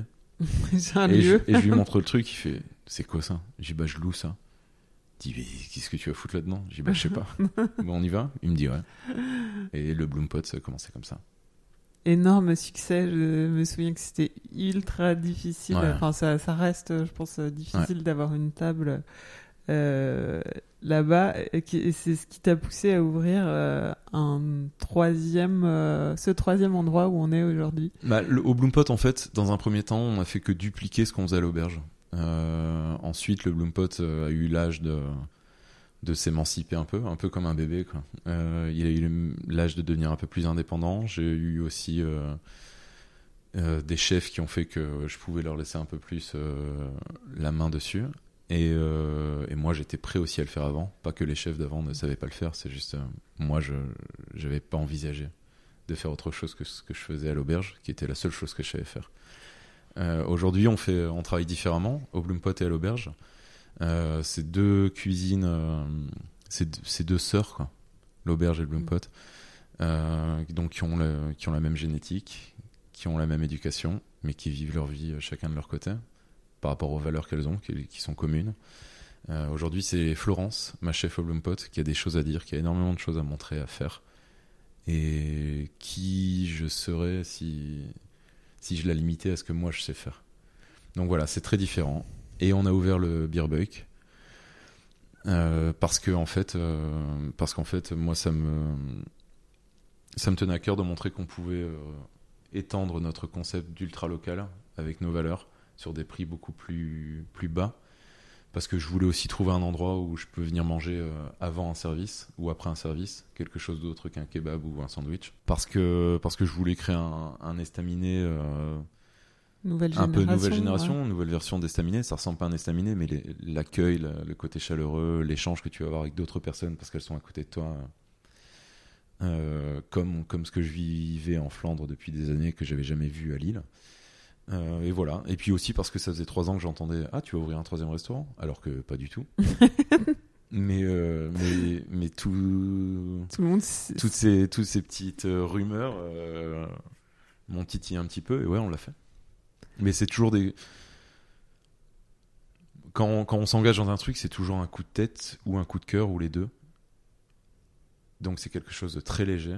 Par contre, après, on y va, on bosse. On bosse vraiment comme des tarés pour que ça se passe bien. Euh, J'ai la chance d'être entouré, d'être super bien entouré. Et, euh, on arrive à s'entourer aussi. Donc ça c'est bien, on grandit ensemble et, voilà, on n'est pas encore au monde des bisounours. Euh, Il y a un gros sujet là que j'ai en tête, moi, c'est le, travail dans la restauration. Pourquoi? Parce qu'on travaille dans la restauration, on devrait travailler deux fois plus que les autres. Alors chez nous, on le fait pas, mais on travaille plus que plus que 39 heures et c'est pas normal. Est-ce qu'on va réussir à faire travailler les gens 39 heures en gardant ces prix-là? Je pense pas. Par contre, ce qu'on peut faire, c'est peut-être euh, peut-être compenser par, euh, par faire des semaines de 4 jours de travail. Et on va commencer avec euh, le vaisseau mère, le vaisseau amiral, c'est le, le Vermont, parce que c'est là que je teste ces trucs-là. Mhm. Je teste ça au Vermont. Et euh, c'est pas savoir si ça va marcher ou si ça marchera pas. C'est comment ça va marcher. Se donner les moyens d'y Et arriver. quand ça va Enfin, marcher, on, on- on l'appliquera Ouais. euh, aux, aux autres restaurants. Souvent en discutant avec euh, d'autres chefs de, bah, de ça, enfin de ça, d'autres choses, comment tu organises le travail, Mm. c'est se donner euh, les moyens euh, finalement d'y arriver, même si c'est difficile, C'est sortir à tous les niveaux quoi. d'une D'un forme de confort ouais. Qui ne l'est pas du tout, hein, Ouais. parce que tes mecs ils bossent D'une 50, habitude. 50 heures par semaine. C'est pas normal, de- c'est une habitude. Ouais. Mais c'est bien, c'est une habitude que, que t'as pas envie de voir. Ouais. Parce que Oui. tes mecs acceptent de bosser 50 heures Mm. par semaine. Parce que c'est la restauration. Mm. Mais c'est pas normal. C'est pas parce que t'es rest- que tu travailles dans la restauration que tu dois pas avoir de vie à côté. Mm. Il faut que tu sois heureux au boulot pour être heureux chez toi. et inversement. Et c'est pas parce que tu fais un métier de passion qu'il doit avoir que ça, quoi. Moi, j'ai mis la musique de côté depuis des années maintenant et ça me gonfle. Mais euh, voilà, un jour ça changera. Peut-être que, peut que je saurai euh, réenchaîner quelques accords dans quelques années. Mais voilà. Tu mets de plus en plus en avant la retour, euh, un retour à une cuisine primitive, brute, sauvage, le feu. T'en parlais. les, les années passent et le superflu trépasse. Ouais, je- peut-être que je m'assagis. je suis pas sûr. Ceux qui me connaissent. Mais Ouais, euh, pas ouais, que non, ta non, mais cuisine était superflue, mais Mais non, mais, si- enfin, mais qui- si, elle, mais, elle euh, était y beaucoup a- plus superflue qu'aujourd'hui. Parce qu'on cherchait des gimmicks, parce qu'on cherchait des trucs, parce que voilà. Alors qu'en fait, quand tu vas puiser euh, dans tes racines, il y a tout ce qu'il faut. Nous, on- le, le sol est fertile ici, hein, en C'est pas au propre, propre et imagé. Euh, la terre est très fertile, c'est pour ça qu'on a été longtemps euh, et qu'on reste encore le grenier, euh, le grenier de d'une bonne partie de la France. Et puis en même temps, on est 6 millions et demi d'habitants hein, sur le Nord-Pas-de-Calais. On est très très très nombreux. Il y a une densité de population qui est en plus très jeune, donc qui mange beaucoup. Voilà, et, et le, ça c'était pour le sens propre, et puis le, le sol est fertile sur le, pour le sens imagé, c'est c'est la culture, c'est tout ça. Et ouais, je suis, je suis dans ce truc primitif, dans ce truc de, de dégager tout ce qui n'est pas essentiel. Euh, je dis très souvent, euh, le reste, c'est des paillettes. Et c'est vrai, quoi. Les paillettes, c'est bien. Le, le carnaval, c'est bien. Mais le, pas dans une assiette. Le carnaval, c'est magique quand tu le vis dans une rue, euh, sous la pluie, qui fait 3 degrés, et que t'es entouré de, de gens que t'aimes et que tu connais même pas. Le feu, là, en tout cas. Et on travaille le feu de bois parce que c'est feu. c'est génial. Ouais. Le feu de bois, disais, euh, dans, au Vermont, vous avez fait, euh, vous avez donc fait des travaux et il y a Mhm. un grand feu de cheminée. ouais, au Vermont vous maintenant. Cuisinez, vous ouais. cuisinez dedans. Ouais, quand tu, quand tu rentres au Vermont, euh, tu entres par la cuisine. Et tu, le- la première chose que tu vois, c'est le feu, le foyer. Et, euh, et ouais, on, on cuisine. On ouais. cui- ça, ça- il y a un rapport au feu qui est génial pour le client. Euh, parce que tout de suite, ça te met dans une ambiance qui est géniale. Euh, Il y a un rapport en tant que cuisinier avec le feu qui est extraordinaire. C'est que d'un jour à l'autre, tu ne sais plus rien. D'un bout de bois à l'autre, tu ne sais plus rien. Euh, four, euh, ici, four- au Birbeck, on a un, fou- un- un four à pizza, un feu fermé. Oui, Donc, euh, euh, ce que j'ai vu. euh, Ouais. le Donc tu, dôme, tu là, vois le feu, ouais. mais il est fermé. Ouais. Au Vermont, on cuisine à la cheminée. Donc selon l'hygrométrie, selon la pression euh, extérieure, selon le vent, le sens du vent, selon le bois que tu vas mettre, d'un jour à l'autre, tu ne sais plus rien. Et ça, c'est génial. Encore une fois, c'est sortir d'un- d'une forme de confort. Ouais. Parce que parce qu'on n'a pas l'âge pour être dans le confort. Alors oui, il faut accepter de d'arriver le matin euh, une heure plus tôt pour mettre ton feu en route pour, euh, Et de pas tout maîtriser. et de pas tout maîtriser. Mais le résultat ouais. est tellement génial. Moi, j'ai une tradition dans mon podcast, c'est un petit questionnaire aller-retour que j'ai que j'ai changé, que j'ai fait évoluer. Ton plat préféré de tous les temps? Euh, j'adore le j'adore le pap tart ou la poulerie. Le pap tart c'est une tarte au lait battu de ma D'accord. c'est voilà, ma mamie qui fait ça. Euh, la poulerie, je trouve ça dingue. Poule au pot. Pff. Ouais ouais, poule au pot, on va dire. Enfin c'est j'adore ces potés, les potés, je trouve ça dingue. Les trucs que tu peux manger sur plusieurs jours, tu le fais une fois. C'est long à cuire, mais après Le kiff dure euh, plusieurs jours, C'est plusieurs repas. c'est ça. Ton livre de recettes fétiches Hum, alors je viens de recevoir. Alors fétiche, je sais pas. J'en ai eu énormément des livres fétiches. Je viens de recevoir un livre euh, de No Diet Club avec euh, que des que des recettes bien grasses, etc. Et euh, c'est peut-être parce qu'on a besoin un peu d'être réconforté en ce moment, Euh, parce qu'on parce qu'on on fait pas notre métier, mais euh, en ce moment c'est ça. Euh, J'ai aussi acheté le livre de de Guillaume Sanchez, qui est vraiment cool. J'ai pas j'ai commencé à le lire. C'est pas du tout le même délire que No Diet Club, hein, attention. Euh, j'ai commencé à le lire. euh, il faut être un peu plus, il faut être un peu plus posé. Il faut, il faut, il faut que j'arrive à me prévoir une fenêtre de, de 30 minutes euh, où je sais que je vais pas être dérangé parce que c'est un peu plus, c'est un peu plus profond. Mais je le trouve très beau et, et très bien aussi. J'ai pas de livre fétiche. Le dernier ingrédient que tu as découvert Euh, bah, c'est euh, c'est la citronnelle. Driss euh, me cultive de la citronnelle maintenant? J'allais dire de la citronnelle flamande. De la citronnelle flamande. Donc c'est dur comme du bois. Mais euh, Mais c'est génial. Là, on, là, on fait pour le Beer to Go, Beer Katakaz, pardon. Beer Katakaz, euh, on a fait des. J'ai mon, mon chef, là, Bastien. Sa maman a vécu trois ans euh, dans les Antilles. Donc, elle fait les acras avant qu'il naisse. Donc, il y a une trentaine d'années, je pense. Et elle fait les acras comme, comme là-bas. Donc, on a sa recette à elle, mais on l'a faite avec que des produits d'ici. On a aussi du piment ici. On a de la citronnelle, du coup. Euh, on a utilisé, on on l'a pas fait à la morue, on l'a fait, euh, on l'a fait au cabillaud, et c'est génial. Donc je veux dire la citronnelle pour le dernier produit. le truc le plus trash que tu mangé Le truc le plus trash que j'ai mangé, c'est de la baleine. Euh, ah ouais. ouais. ou enfin baleine ou phoque. Enfin, j'ai mangé les deux au même au même moment. Quand j'étais petit, j'ai mangé de la soupe de tortue. En Chine Non, non, dans les Antilles. C'était euh, mes grands-parents m'avaient invité, nous avaient invité avec la famille dans les Antilles, j'ai mangé ça. Euh, mais là, c'était de la baleine ou du phoque. Alors, tout le monde voit le phoque, euh, etc. La baleine aussi. Moi aussi, je le vois de cette façon-là. Est-ce que c'est normal de manger de la baleine si tu la manges à Copenhague? Non. Ou si tu la manges, je sais pas où. Mais quand tu es au Groenland, et que j'y suis allé au Groenland en fait pour travailler pendant deux semaines, pour, euh, pour euh, donc c'était défrayé par le gouvernement danois. Donc j'étais avec Daniel Burns qui est l'ancien chef pâtissier du Noma et on a bossé euh, pour offrir des perspectives de développement économique parce qu'il y a un taux de suicide qui est énorme là. Voilà. Donc nous on a bossé sur les algues pendant deux semaines. C'était une expérience folle. On est allé en bateau pêcher les algues. Pêcher les algues? Cueillir, pêcher les algues, cueillir dans l'eau les algues.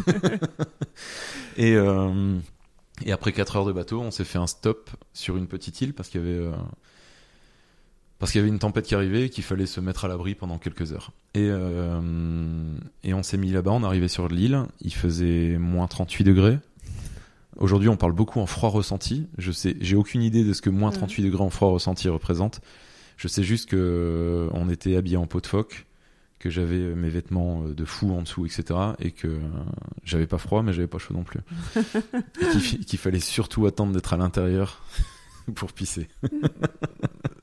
et c'était dingue. on arrive chez une vieille dame que le, le, le, propriétaire du bateau connaissait. Et, et, elle nous a fait de la baleine. Elle nous a fait un café avec du gras de phoque. Et en fait, là-bas, ça fait sens parce que la baleine, on, l'a vu, hein, elle était au milieu des trois maisons. C'était une baleine qu'ils ont pêchée pour, pour se nourrir euh, à l'année. Et ils font ça depuis des années. C'est pas eux qui butent les baleines. Qui, c'est, pas, c'est pas ces gens au Groenland qui font que, qu'il n'y a plus de baleines aujourd'hui. Que la baleine est en, en voie d'extinction. Euh, c'est pas, euh, c'est pas ces mecs-là. Donc j'ai mangé de la baleine. C'est hardcore. c'est, s'il fallait expliquer, en fait, la baleine, bizarrement, c'est une viande une viande très maigre. Là, elle n'avait pas été pêchée de la veille. J'avais l'impression de manger. Euh, je sais pas, c'est comme si tu croques dans un vieux sanglier ah mâle euh, maturé ah pendant, pendant quelques mois. Quoi. Ouais, c'est plus viande que poisson. ah ouais, c'est de la viande. Ah oui, oui. Ah c'était un, ouais, c'était vraiment un truc de fou. Est-ce que c'était bon? Non, c'était vraiment pas bon. Mais cette dame était tellement contente de cuisiner pour nous que ce moment était magique en fait. De ton dernier meilleur repas? Au restaurant, c'était euh, c'était chez Brut. C'est Bruno Timperman en Belgique, à Bruges. C'est génial. Un tout petit resto, faut y aller.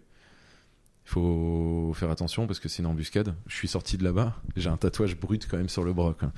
Un Ouais, on a fait une grosse bringue et, j'ai le nom du restaurant tatoué sur mon bras. Euh, je me suis réveillé le mardi matin, ah je me suis dit, j'ai quand même pas fait ça, quoi. Bah, si, je l'avais fait. euh... Mais c'est vraiment génial. Et sinon, mon dernier, euh, mon dernier truc cool que j'ai mangé, bah, c'était hier ici. On a fait les tests de flamiche ail des ours et fromage du Mont-des-Quins. Et c'était vraiment bien. Une technique que tu as, que as redécouverte, découverte récemment? La cuisson au feu de bois. Ça fait un an que je le fais euh, vraiment euh, de façon intensive. On a toujours cuit un peu au feu de bois, mais c'était derrière à l'auberge euh, ou dans la cour du Bloompot dans un vieux puits. Donc c'était pas tout le menu, mais la cuisine au feu de bois. Le ou la chef à suivre? Bruno Timperman de Brut. Florence Grave au Bloompot. Euh, après, dans le coin ici, il y, a des- il y a des super chefs euh, qui travaillent pas pour moi. non, mais dans le coin ici, je pense à Ismail Guer- Guerganton, Guerganton, je sais pas comment ça se dit, mais Ismail, euh, qui est à Empreinte. Euh, Il y, euh, y a un mec qui a un super projet, Arthur Pena, qui est chef d'Empreinte aujourd'hui. Il y a un super projet, il faut le suivre. Ça va s'appeler, euh, je sais pas quoi, mais euh, c'est même pas moi d'en- parler. Je sais comment ça. mais il faut suivre ce mec, Arthur Ok. Pena. Ta musique pour cuisiner? Euh, ça dépend où je suis. Ça dépend dans quel resto je suis. Et en fait, la musique que je mets que je mets en cuisine, c'est la musique que les clients vont entendre. Donc j'essaie toujours d'être. Pour moi, la musique a une place super importante quand on mange, quand on fait un repas. Je supporte pas de bouffer de la musique jazz lounge ou. D'ascenseur. Enfin, je, je, je supporte vraiment pas ça. Au Vermont, on va passer, euh, on va passer du The Dead South. euh, donc c'est un peu, c'est du bluegrass. C'est un peu de la musique de, c'est de la country, mais un peu, un peu plus euh, soul. On va passer ça. On va passer les Black Rebel Motorcycle Club. On va passer White Buffalo. S'il faut des groupes un peu plus connus, je vais mettre le- l'album. euh, euh, le dernier album de Johnny Cash par exemple, euh, où il est tout seul avec sa guitare. Des trucs comme ça. Au Bloompot, on va être sur The Dead South aussi. On va passer aussi un peu les Pogs. Euh, au Bloompot, je sais pas pourquoi, j'adore passer du William Scheller. Enfin, je sais pourquoi, j'adore William Scheller, mais je sais pas pourquoi je fais pas l'auberge, mais je fais au Bloompot. Euh, voilà, et au Beerbuck, euh, là je me lâche. Là c'est mon côté, c'est mon côté enfant des années, enfant des années 80. Non, pas du Non. tout, pas du tout métalleux. Euh, enfant des années 80, donc je vais mettre, euh, je vais mettre du Britney Spears, je vais mettre euh, Ah Eternal ouais, Flame des. Atomic Kitten. Euh, c'est ma part, ma part féminine qui s'exprime un peu. Je vais passer de temps en temps du Frankie Vincent, ce que j'aime bien. Je suis pas d'accord. Je suis pas d'accord, mais j'aime bien. Ça me fait marrer. Voilà. Un compte Instagram que tu aimes suivre? If You High? Donc I-F Y-O-U-H-I-G-H. C'est que des trucs un peu psychédéliques, etc. Euh, je suis désolé, je réponds pas à ta question en un compte parce que j'en dis, j'en balancer plein. Et euh, j'aime beaucoup, non pas plein parce que voilà. Euh, Quelques-uns. J'aime beaucoup euh, Funny When It's Wrong. C'est que des conneries toujours. Et ça me fait vraiment marrer. Et euh, No Diet Club. C'est la deuxième fois que j'en parle, mais euh, c'est vraiment trop cool ce qu'elle fait. Bon, j'ai fini l'aller-retour. Tu connais tous tes producteurs euh, qui sont bah, tes, tes voisins. C'est un cercle économique euh, vertueux. Tu les as aidés aussi, euh, certains, à relancer des productions. Euh, ils te permettent d'avoir des, des meilleurs produits possibles. Euh, voilà, enfin, c'est vraiment, oui, c'est vraiment un cercle vertueux. C'est ça que je C'est un cercle vertueux. Ouais. euh, je suis dépendant d'eux, plus qu'ils ne sont dépendants de moi, parce que, parce que je suis pas le seul restaurateur à leur acheter des produits. Par contre, euh, avec trois restaurants, quand on leur passe des commandes, euh, ça déconne pas. On passe des, grosses commandes chez eux, mais c'est moi qui suis dépendant d'eux. Comme chaque cuisinier devrait être dépendant de, producteurs autour de chez lui, et pas d'un grossiste. Et cette conscience, euh, cette conscience, bah, d- tu vois, le, le- enfin local, euh, ce qu'on disait, mais aussi écologique, euh, finalement euh, forte, c'est, ça a toujours été là. Ça a toujours été là, mais ça s'est pas fait en ça s'est pas fait en un jour parce que quand j'ai commencé à cuisiner quand j'avais 18 ans, euh, bah d'ailleurs il y a des- j'ai 36 ans donc il y a la moitié de ma vie que que je cuisine. Euh, Bon anniversaire. De- Euh, quand j'ai commencé à cuisiner à 18 ans, le terroir était pas aussi euh, dynamique. Il n'y avait pas autant de petits, euh, de petits agriculteurs qui commençaient. Il n'y avait pas cette nouvelle génération qui, se réemparait d'un terroir et de façon de faire euh, un peu plus, un peu moins technologique, mais un peu plus ancestrale, pardon, et un peu plus, un peu plus ancrée et pleine de sens. Euh, moi, j'avais pas le bagage technique pour ne faire que ça. Comme j'ai dit tout à l'heure, il a fallu que je me tourne vers euh, la pâtisserie, vers la cuisine japonaise, vers tous ces trucs-là pour euh, pour me rendre compte qu'en fait, celle qui la cuisine qui faisait, qui me plaisait, que je savais faire, c'était la cuisine euh, la cuisine flamande. Donc ça a été un process qui a été très long. Il s'est écoulé une dizaine d'années, je pense, avant de pouvoir le faire. Et puis le 100% local, arrivé euh, avec le sel. Il nous manquait le sel en fait. Et le sel est arrivé il y a pas très longtemps. hein, C'était il y a deux ans, trois ans. J'ai un très gros problème de, de mémoire. De- je suis désolé, j'ai vraiment, j'ai vraiment une mauvaise mémoire, mais ouais, c'est il y a 2-3 ans qu'on est passé en 100% local. Donc c'est pas un truc. Aujourd'hui, aujourd'hui, on peut le faire. Un mec qui arrive, et je comprends pas d'ailleurs pourquoi, vu l'engouement que ça, a, vu que, Pourquoi t'es le seul à le faire finalement voilà, Enfin. enfin, on bosse sur. Aujourd'hui, tous les chefs vont dire qu'ils travaillent des produits locaux, mais ils vont pas dire à combien de pourcents. Et euh, donc c'est facile à dire. C'est comme si je disais euh, tout ce que je travaille, enfin, je travaille des produits sauvages. Mais je fais quoi? Je fais de la cueillette. ça doit représenter euh, 2% en poids ou 1%, même dans les grandes saisons de champignons, ça doit représenter 1% en poids de, de la cam qui rentre chez moi. Donc c'est ça, moi. je- il faut, il, il faut être, euh, il faut être honnête avec les gens. Et, euh, et si on dit qu'on travaille des produits locaux, si on communique sur le fait de travailler des produits locaux, on, on claque pas des agrumes partout et on claque pas des épices et du, et du chocolat, parce que tu fais ce que tu veux chez toi. Mais n'utilise pas ce terme, ne galvaude pas ce terme, parce qu'il est tendance. C'est c'est bien plus qu'une tendance, c'est une, c'est une vision, c'est un truc qui est très différent. C'est écologiquement, c'est énorme économiquement c'est énorme, humainement, socialement c'est énorme. C'est bien euh, pour toutes les raisons que tu as citées. Je trouve aussi que c'est bien parce que ça permet de, de faire une cuisine euh, qui est effectivement ce qu'on disait tout à l'heure, pas la même. Tu la mangeras pas dans le sud. C'est tout l'intérêt de voyager. Enfin, Moi, il y a, ouais, il y a parfois des mecs qui me disent Putain, mais toi, t'es bien avec l'office du tourisme ou quoi Je dis Bah non, je les connais pas, l'office du tourisme. Il dit Mais regarde, ça parle anglais, ça parle, euh, ça, par- enfin, ça parle quatre langues différentes dans le resto. T'as des gens qui viennent du sud de la France. Et euh, chez moi, non. Je dis Bah ouais, mais. Je reprends mon image tout à l'heure de manger une choucroute sur le vieux port à Marseille. C'est pareil, si je vais à Marseille, je vais aller manger. euh, je vais aller manger chez Alex pour faire un bisou, Alex Mazia, mais euh, je vais aller manger euh, chez Paul au Good parce que je sais que je vais avoir que des produits de là-bas. C'est c'est dans les Calanques, hein, c'est Ouais. comme ça que ça Ouais. s'appelle. Dans les Calanques, c'est génial comme endroit.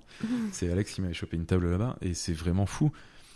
Et si je vis pas à Lille et que je viens manger à Lille, bah je vais vouloir découvrir la cuisine de Lille parce que c'est découvrir un terroir, c'est un- enfin une nouvelle ville, une nouvelle région, un nouveau pays.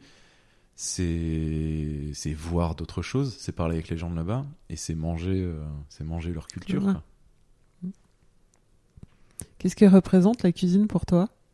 Ce que ça représente pour moi, c'est aujourd'hui, c'est c'est un super moyen de d'expression et de et de rendre concret euh, mes valeurs. Et c'est un ça touche tout le monde la cuisine. Tout le monde cuisine, tout le monde mange. Et je l'ai déjà dit. ouais, c'est enfin c'est euh, c'est une punchline, c'est c'est tout con. Enfin, ça peut paraître presque démago, mais manger, c'est voter trois fois par jour. Je le répète, et c'est vrai. Et ça a un impact plutôt que de gueuler sur le président, sur tout le monde, sur les mecs qui décident, sur les gros industriels, les gars qui nous empoisonnent.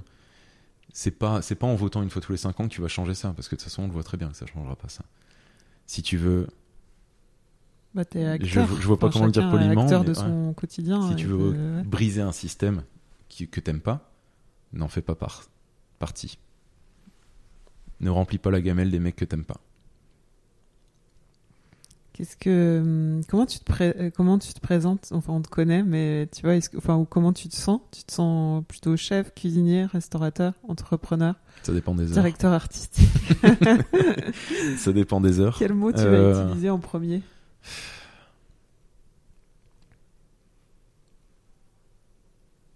Je suis restaurateur.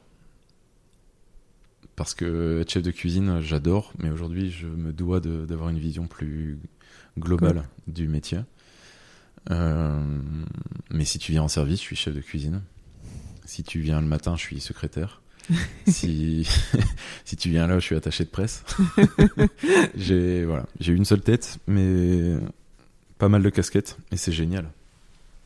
C'était un choix d'avoir des restaurants euh, vraiment accessibles économiquement, Ouais. euh, autant à Lille que même à l'auberge du Vermont. J'ai regardé le menu, il est à 50 Il euros. a 50 euros. Ce qui est quand même. euh, 50 euros pour euh, hyper. euh, 5, 6 ou 7 envois, ça dépend de ce qu'on va mettre. euh, bon, 50 euros, c'est déjà un budget, hein, je le ouais, conçois. c'est un budget, mais, mais euh, voilà. à l'échelle, euh, on va dire, euh, si on compare à d'autres euh, restaurants euh, de la même catégorie, euh, c'est quand même C'est super, 30, euh, c'est 30 balles de moins. ouais.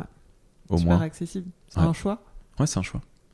Je veux avoir, euh, je veux avoir des clients qui me ressemblent. Je veux avoir tout le monde en fait dans mon restaurant. Je veux pouvoir toucher tout le monde. La mixité sociale, la mixité générationnelle. Euh, je trouve ça super intéressant, important et vital. Mais ça se ressent, je trouve, euh, quand, enfin, en tout cas, moi, quand j'étais venue dans ton restaurant, justement, il y avait une clientèle très mélangée, je trouve. Ouais. euh, Et c'est trop chouette. Enfin, c'est, tu sais, c'est un côté, euh, euh, c'est pas du tout péjoratif ce que je veux dire, mais, enfin, peut-être euh, désuet ou, ou parce que euh, j'avais l'impression, tu vois, d'être peut-être dans, tu sais, dans un, dans une expérience que j'avais pu vivre. Par le passé, tu vois, Ouais. enfant, où euh, cette impression ouais, de, de, de- de- que le restaurant il est ouvert à tout le monde. Ouais. Moi, mon est grand fantasme, pas- c'est le restaurant routier. moi aussi, j'adore. Enfin voilà, je, un jour je, je ferai un routier, vraiment. Euh, là j'ai une grosse pression parce qu'il y a Peter du Terminus qui le fait beaucoup mieux que moi, mais euh, mais un jour je ferai je ferai un routier. J'adore ça. Je veux pas. euh, je te parlais tout à l'heure des clics. Je ne veux pas cuisiner pour une élite, pour pour pour pour une clique. Euh, je veux pas. Je fais pas partie de, de ce monde-là. Je j'en ferai jamais partie. Je je veux que tout le monde soit en mesure de pouvoir manger chez moi dans l'un des restaurants. Alors 50 euros c'est un budget, c'est c'est énorme. Euh, mais on peut venir manger des falafels à 1,50€ euh, au Birbeck, quoi. Des falafels de lentilles germées. Euh, je veux que, que tout le monde puisse venir chez moi. Je- J'impose déjà beaucoup de choses. Le fait de manger que du local, le truc, de manger tes frites avec tes doigts. ne me demande surtout jamais de, fourchette pour manger tes frites à l'auberge. Non, si vraiment tu veux, tu le fais. Mais euh, mais je te regarderai bizarre tout le reste du service. Quoi. Mais euh, non, mais on impose déjà assez de choses et on ne on ne travaille pas pour nous, on ne cuisine pas pour nous, on travaille pour les clients. On fait un métier de service. Si en plus d'imposer ça, t'imposes, enfin tu, te coupes de 80% de tes clients parce que tu veux toucher qu'une, que tu ne veux ou que tu ne vas toucher qu'une catégorie de personnes, bah ton métier euh, est quand même beaucoup moins funky. Moi, chez moi, à l'auberge, je suis à manger, euh, t'as des mecs qui débarquent en. des cyclistes, hein. Les mecs, ils viennent, euh, quand, ils marchent sur le parquet, ça fait clac, clac, clac, parce qu'ils ont leurs chaussures de sportifs. Ils sont en cycliste et tout. Enfin, c'est, il y a ça, t'as des, t'as un couple de personnes âgées qui venaient déjà à l'époque de mes grands-parents, t'as un mec qui a, qui a 18, 17 ans, qui a, qui a bossé pendant quelques week-ends pour inviter euh, sa copine euh, à manger, qui a été déposé par ses parents. T'as as des clients jeunes, t'as des clients moins jeunes. C'est un, un panel assez représentatif de la société. Et moi, j'ai envie de, j'ai envie d'avoir l'impression de vivre dans ma société, pas dans une bulle, pas dans une cage dorée, pas dans. Ce qui de aujourd'hui aussi, euh, je pense, euh, peut te le rendre parce que est à, la- à ces terres de, de pandémie euh, où les voyages sont. Oh oui. vraiment euh, restreints, c'est vrai que d'avoir euh, de pas s'être coupé de sa clientèle euh, locale, euh, C'est ça. Bah aujourd'hui, ça fait, ça fait, ça fait double sens même, Ouais. parce que ouais, parce que les mecs qui travaillent qu'avec des touristes, Ah, mais- qu'avec des clients qui ne, qui n'ont, enfin, si t'as un restaurant et que les gens autour de toi n'ont pas les moyens de venir manger chez toi, là, pendant quelques mois encore, années peut-être, je sais pas comment tu vas faire. quoi. T'as reçu plein de distinctions, fooding, gomillo, omnivore, et puis l'étoile qui est venue et repartie. C'est c'est important les récompenses, les, les distinctions? Ça, important non, ça flatte. C'est juste une question d'ego, ça après. hein. Mais une fois que tu les as, une fois que tu les as eus, euh, c'est tout. Enfin, moi, mon métier, je fais pas ce métier-là pour avoir mon nom écrit noir sur blanc dans un guide. Je fais ce métier-là pour mes valeurs, pour euh, ce qui m'importe, c'est de pouvoir euh, payer tout le monde en temps et en heure. Et c'est pas un nom dans, c'est pas ton nom dans un guide qui va, qui va payer tes gars. Des restaurants avec euh, je sais pas combien de togs, je sais pas quelle note, je sais pas combien de macarons, euh, qui n'arrivent pas à, s'en sortir de façon économique, il y en a beaucoup. Parce que c'est un jeu et puis qu'on rentre là-dedans. Et comme moi je suis rentré dans cette histoire de cohérence, euh, voilà. Est-ce que c'est important? Non. Et moi, j'avais juste peur de la par rapport par rapport à la perte de l'étoile là. Euh, J'avais juste peur des retombées économiques et euh, et tout va bien. On a on, bah de, de faire moins de chiffre d'affaires, ouais. de toucher moins les clients. Mais en même temps, il y a plein de clients qui venaient chez moi qui savaient pas qu'on avait une étoile au guide Michelin parce qu'on n'avait pas mis de Ouais. on n'avait jamais mis la plaque. Et Ça t'a fait mal? Non, La perte euh, Non, j'ai juste pas compris et je comprends toujours pas parce que j'ai pas eu d'explication claire. Enfin, j'ai pas eu d'explication. Je les ai eu au téléphone quand même. Si vous voulez, on, peut vous appeler dans les deux semaines euh, pour vous expliquer. Je dis bah ouais, j'aimerais bien comprendre. Euh, j'ai pas compris pourquoi on l'a perdu, comme j'ai pas compris pourquoi, Pourquoi on, pourquoi on l'avait eu il y a 7 ans. Bon, bah voilà. Mais, euh, mais bon, voilà, c'est moi je, je suis joueur. Je suis très joueur. Le seul truc, c'est que il y a 7 ou 8 ans, ou 6, je sais plus, on jouait du mieux qu'on pouvait, mais honnêtement, on jouait quand même pas aussi bien que maintenant. Et il y a 6, 7 ou 8 ans, on a gagné. Et là, on a perdu, alors qu'on joue mieux, et on sait pas pourquoi. Donc, euh, je suis très joueur, mais il faut que je connaisse les règles. Mais euh, je suis pas fâché, je suis pas revanchard. Je C'est un point d'interrogation. et c'est pas Un grave. ouais. Vraiment, c'est pas grave. Ton autre grande passion, c'est la, musique. T'as encore le temps d'en, écouter, tu- du moins dans les, dans les restaurants, dans Ouais. les- en faisant des playlists. Il y a pas de, il y a pas chez nous, il y a pas de mise en place sans musique, il y a pas de service sans musique. Il y aura, il y a toujours de la musique. Et euh, bon, l'autre jour, j'ai quand même réussi à sortir ma guitare 5 minutes et puis et puis à jouer un petit peu, ça m'a fait du bien. Mais euh, mais oui, euh, on chante, on danse et on écoute de la musique. Ça fait partie du bonheur aussi. Tes, tes futurs projets, te remettre à la musique, justement? Ah. Euh, les futurs projets, non. pff, Me remettre à la musique, ce sera quand j'aurai réussi à caler la semaine de 4 jours pour, euh, pour tous mes gars.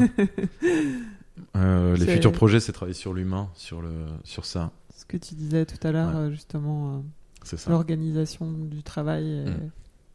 Après, il y a peut-être d'autres choses qui vont se décanter, mais pour l'instant, pour l'instant, ce serait, ce serait beaucoup trop, c'est beaucoup trop aléatoire et en parler, ce serait trop, trop hypothétique, mais on verra bien.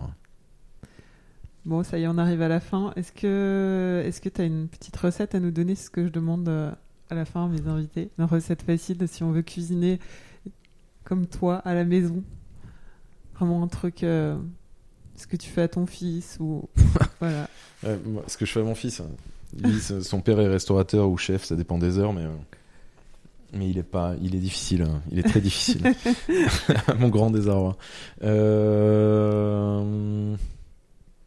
Faut faire des potées. Il fait encore froid là. Mon conseil à la maison, parce que forcément je passe peu de temps à la maison, comme tout le monde, euh, c'est de faire des, c'est de faire des marmites, des potées. Des... Faut, faut cuire une fois une viande ou pas, si on mange de la viande, mais une volaille par exemple, euh, voilà, avec plein de légumes. Et, et se servir de ça comme une base. On va faire cartonner le four, le remplir euh, de betteraves, parce qu'il y aura encore des betteraves, il y aura pas que même si les asperges arrivent, il y aura encore plein de betteraves et trucs comme ça à manger. De betteraves, de céleri, de tous ces légumes racines. On fait tourner le four une fois, de nuit, pendant les heures creuses. On le fait tourner, euh, on le lance, euh, je sais pas, à 200 degrés, on met les betteraves, ça dépend de la taille, 200 degrés, mais, ou 180. Toute la nuit? Non, on Ah lance non. deux heures et après Deux avec l'inertie du, du four, les, les betteraves vont continuer, tous les betteraves, tous les, Ah oui, tous les tu mets- produits comme ça vont continuer à cuire Tu mets deux heures au four et. sans, euh, sans les éplucher, sans les- juste en les ouais. lavant, en les brossant un peu.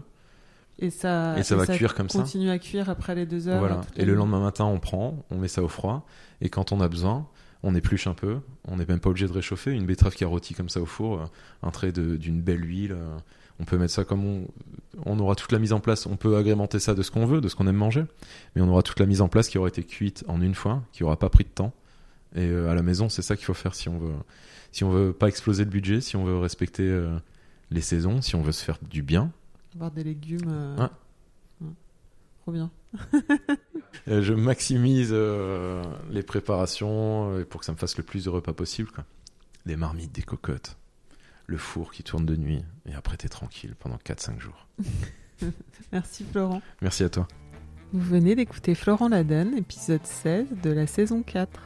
Pour goûter ce qu'il a dans la poêle, rendez-vous à Lille, au Bloompot et au Beerbic, où il propose tous les jours avec ses équipes une offre de plats à emporter ou en delivery. Plus d'infos sur les sites de ses restaurants vermont.fr, bloompot.fr et beerbic.fr. Vous pouvez écouter les précédents épisodes sur votre appli préférée ou sur le site apoil-lepodcast.com. Et n'oubliez pas de vous abonner au compte Apoil Podcast sur Instagram pour ne manquer aucune nouveauté. Cet épisode a été monté par Garance Munoz, musique par Santiago Walsh. À dans deux semaines pour un nouvel épisode d'Apoil.